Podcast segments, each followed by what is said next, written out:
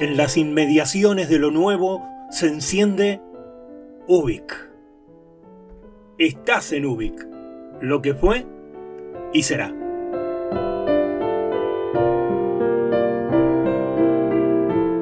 Ubik Podcast es una serie de relatos e historias que funcionan como pastillas radiofónicas, adelantos que inician la conexión hacia Ubik, el programa semanal de radio donde nos asomamos al mundo que se nos viene.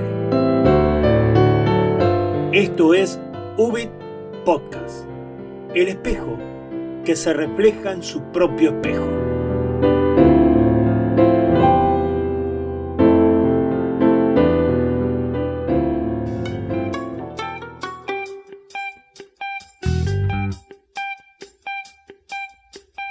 Tego se hizo unos huevos revueltos pero cuando finalmente se sentó a la mesa y miró el plato, descubrió que era incapaz de comérselos.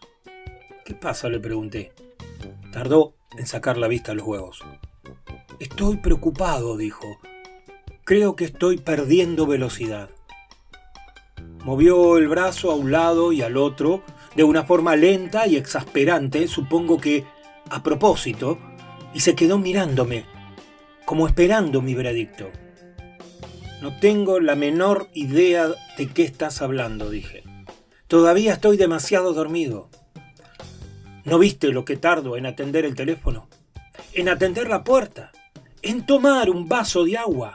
En cepillarme los dientes. Es un calvario.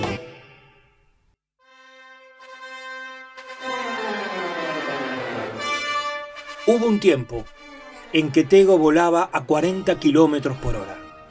El circo era el cielo. Yo arrastraba el cañón hasta el centro de la pista. Las luces ocultaban al público, pero escuchábamos el clamor. Las cortinas aterciopeladas se abrían y Tego aparecía con su casco plateado. Levantaba los brazos para recibir los aplausos. Su traje rojo brillaba sobre la arena. Yo me encargaba de la pólvora mientras él metía su cuerpo delgado en el cañón.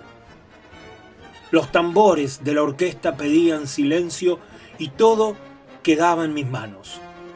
Lo único que se escuchaba entonces eran los paquetes de pochoclo y alguna tos nerviosa. Sacaba de mi bolsillo los fósforos. Los llevaba en una caja de plata que todavía conservo. Una caja pequeña pero tan brillante que podía verse desde el último escalón de las gradas. La abría, sacaba un fósforo y lo apoyaba en la lija de la base de la caja. En ese momento todas las miradas estaban en mí. Con un movimiento rápido surgía el fuego, encendía la soga, el sonido de las chispas se expandía hacia todos lados. Yo daba algunos pasos actorales hacia atrás, dando a entender que algo terrible pasaría. El público, atento a la mecha que se consumía, y de pronto, ¡bum! Y Tego, una flecha roja y brillante salía disparado a toda velocidad.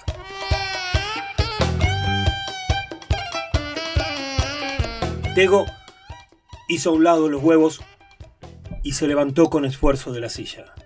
Estaba gordo y estaba viejo. Respiraba con un ronquido pesado porque la columna le apretaba no sé qué cosa de los pulmones y se movía por la cocina usando las sillas y la mesada para ayudarse, parando a cada rato para pensar o para descansar. A veces simplemente suspiraba y seguía. Caminó en silencio hasta el umbral de la cocina y se detuvo. Yo sí creo que estoy perdiendo velocidad, dijo. Miró los huevos. Creo que me estoy por morir. Arrimé el plato a mi lado de la mesa, nomás para hacerlo rabiar. Eso pasa cuando uno deja de hacer bien lo que uno mejor sabe hacer, dijo. Eso estuve pensando, que uno se muere. Probé los huevos, pero ya estaban fríos. Fue la última conversación que tuvimos. Después de eso, dio tres pasos torpes hacia el living y cayó muerto en el piso. Una periodista de un diario local viene a entrevistarme unos días después. Le firmo una fotografía para la nota en la que estamos con Tego junto al cañón, él con el casco y su traje rojo, Yo de azul con la caja de fósforos en la mano. La chica queda encantada. Quiere saber más sobre Tego. Me pregunta si hay algo especial que yo quiera decir sobre su muerte. Pero ya no tengo ganas de seguir hablando de eso. Y no se me ocurre nada. Como no se va, le ofrezco algo de tomar. ¿Café? pregunto. Claro, dice ella. Parece estar dispuesta a escucharme una eternidad. Pero raspo un fósforo contra mi caja de plata para encender el fuego.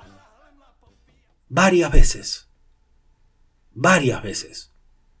Y nada sucede.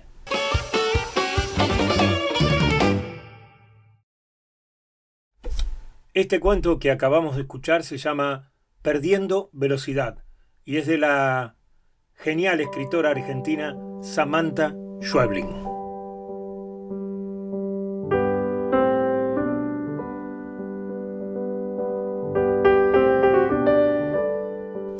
Ubik sucede en las historias de la tribu. Somos conexiones hacia lo nuevo.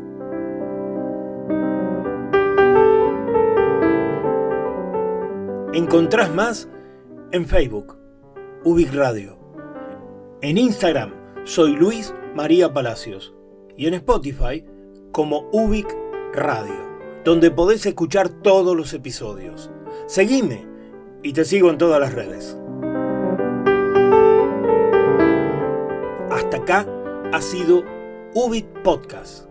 Y además acordate que una vez por semana te espero en Ubik en su formato de programa de radio. Muchas gracias por estar ahí y provocar que la trama siga creciendo. Ubik, oídos para mirar, ojos para escuchar.